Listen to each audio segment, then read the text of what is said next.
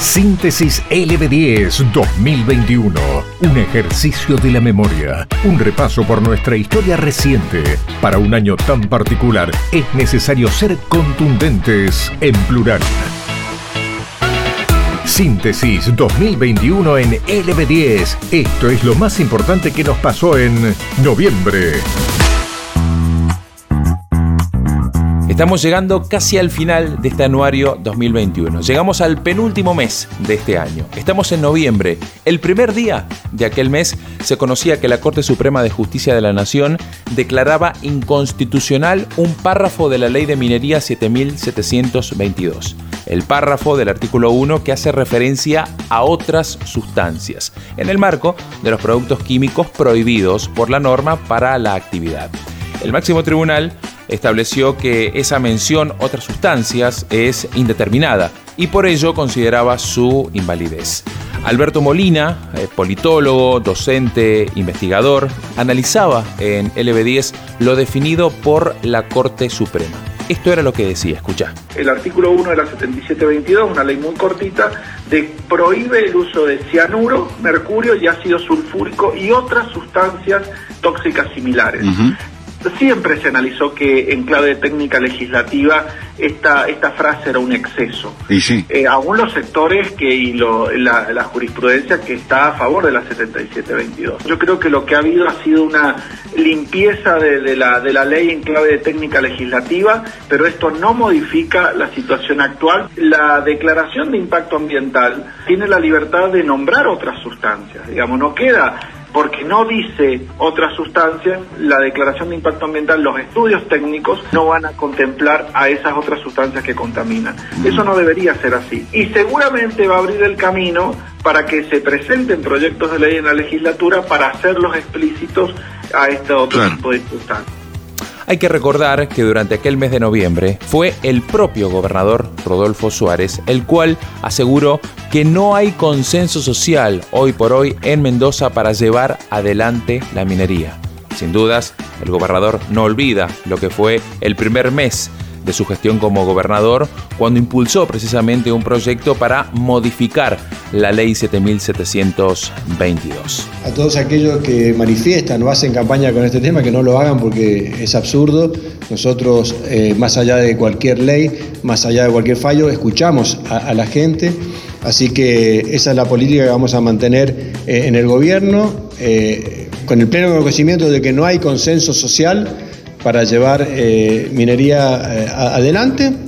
Y, la historia dirá a futuro qué, pasará, si hay en el futuro consenso o no hay consenso. Entonces el gobernante que esté en su momento eh, escuchará al pueblo, que es lo que corresponde, y, hará minería o no lo hará si el pueblo no hay, si no hay consenso social. Así que quédense tranquilos, que ya lo he reiterado muchísimas veces y, a quienes hacen campaña con este tema, eh, nosotros estamos cuidando el agua. Pero no solamente los hechos sobre minería fueron importantes durante el mes de noviembre, sino que el 14 de noviembre Cambia Mendoza se imponía con el 49,70% de los votos en las elecciones legislativas 2021.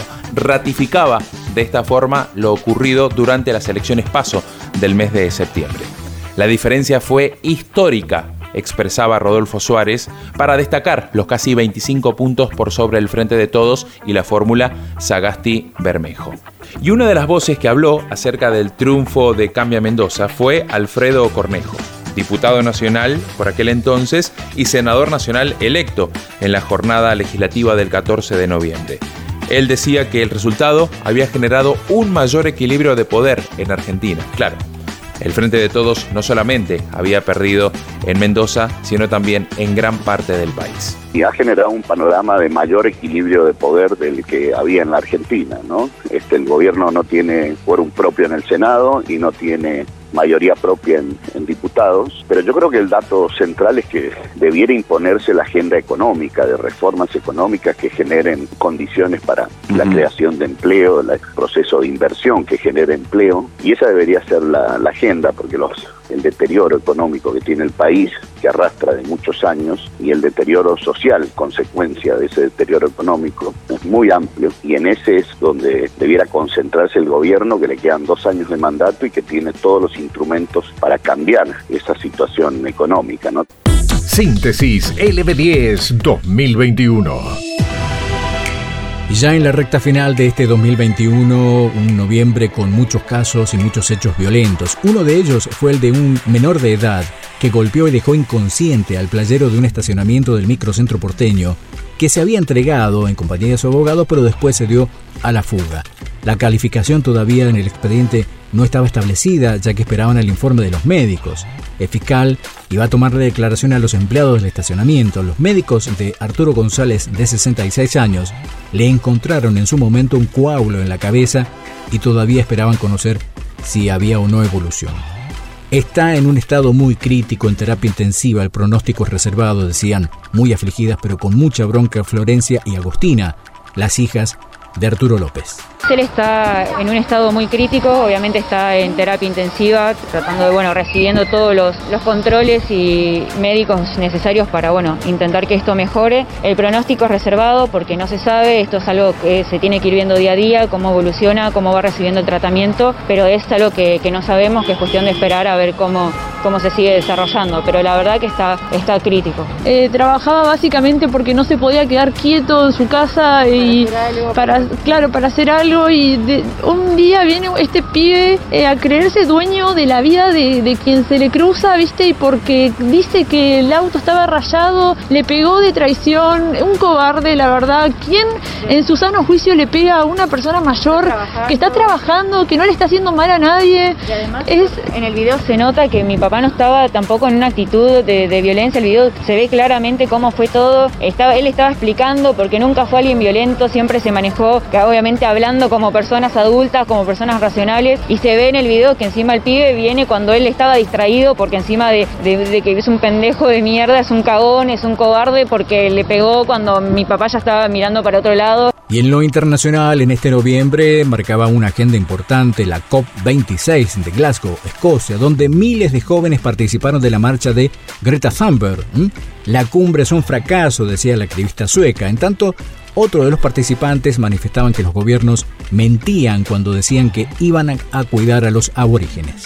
Cuando en la COP escuchamos a nuestro presidente dar un discurso de que nos está protegiendo. Dar un discurso cuando en realidad en nuestros territorios nos está terminando. Los bosques están siendo destruidos sin tener piedad, porque en cada lugar, en cada territorio estamos seres humanos que estamos conservando ese territorio vivo. Cuando viene desde nuestro país dando concesiones petroleras, mineras, viene acá una cumbre mundial que es para hablar del cambio climático y viene a decir que todo en nuestro país está bien cuando en realidad todos estamos siendo criminalizados por este gobierno. Ya se fue el 2021, un año que quedará en nuestra memoria marcada por la nueva normalidad. Barbijos, alcohol en gel y vacunas. Síntesis LB10, un repaso vertiginoso por nuestra historia reciente. Le vainqueur du 65e Ballon d'Or France Football est Lionel Messi. Grande. Lionel Messi, señores. Otra vez ganador del balón de oro. Bueno, buenas noches a todos. La verdad que, que es increíble volver a estar acá. Eh, hace dos años dije que, que eran mis últimos años, que no sabía qué podía llegar a pasar y, y, hoy me toca estar, me toca estar otra vez acá. De eso, después de eso, enseguida me empezaban a preguntar cuándo era la fecha de mi retirada o cuándo me iba a retirar. La verdad que hoy me toca estar en, el, en París y estoy muy, muy feliz. ¿Y cómo olvidarnos de lo que ocurría hace poco más de un mes allí en Francia? Con el anuncio y con la palabra del mejor futbolista nuevamente de un año, en este caso el 2021. Lionel Messi ganaba el Balón de Oro, este premio que entrega cada año la prestigiosa revista francesa France Football a los mejores futbolistas del año y el delantero argentino se quedaba con el máximo premio, ganándole en la votación final a Robert Lewandowski, el polaco del Bayern Múnich, y a Jorginho, el italiano que juega en Chelsea, eh, en una eh, votación muy apretada, pero que terminaba una vez más con la eh, consagración del astro argentino que de esta manera ganaba su séptimo balón de oro de su historia. En un noviembre que además nos traía la consagración de River en el campeonato local, un equipo que de punta a punta ganó el certamen de la liga profesional y con aquella goleada 4 a 0 frente al Racing Club de Avellaneda en el estadio Monumental allá eh, por la fecha número 22 del actual campeonato con los goles de Palavecino, de Julián Álvarez y los dos de Brian Romero. El equipo de Marcelo Gallardo se quedaba con el título. Talleres y Defensa y Justicia fueron sus perseguidores, aunque no pudieron darle alcance nunca. Y así, en el eh, relato eh, por Radio Continental, aquí en la LB10 y con la apertura del marcador por parte de Agustín Palavecino en aquella noche histórica en el Monumental, River ganaba el título local y le sumaba otra estrella a su riquísimo presente. Se viene Enzo Fernández, frena, maga, va hacia adentro Fernández, le queda la pelota, está el primero, ahí está el primero, ¡gol!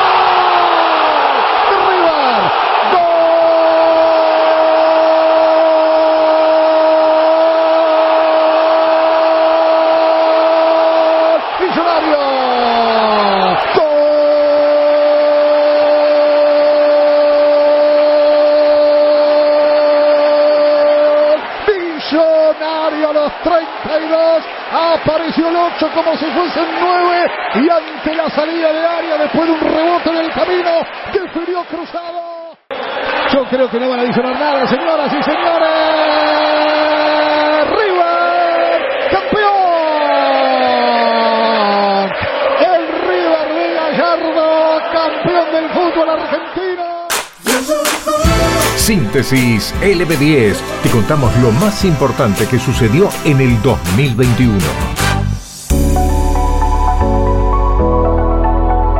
Si de lanzamientos musicales hablamos, noviembre fue el gran mes. Por un lado, la vuelta de ABBA con Voyage, el noveno álbum de estudio del grupo sueco que fue lanzado el 5 de noviembre de este año a través de su discográfica, Polar. Por primera vez vuelven con un álbum de estudio después de 40 años, luego de Visitors de 1981 y la posterior disolución en 1982 de la banda. Pero sin lugar a dudas, quienes patearon el tablero fueron el cantante Bruno Mars junto al rapero Anderson Paak, con Seal Sonic y su álbum and Everything with Seal Sonic. La placa, mezclada con funk, rhythm and blues, además de música disco, rememora la década del 60 y del 70. Su proyecto musical, el del cantante, que da placeres auditivos, generó éxitos como Skate, Smoking the Window, una de las canciones que empezamos a escuchar y que es sin lugar a dudas el álbum del año.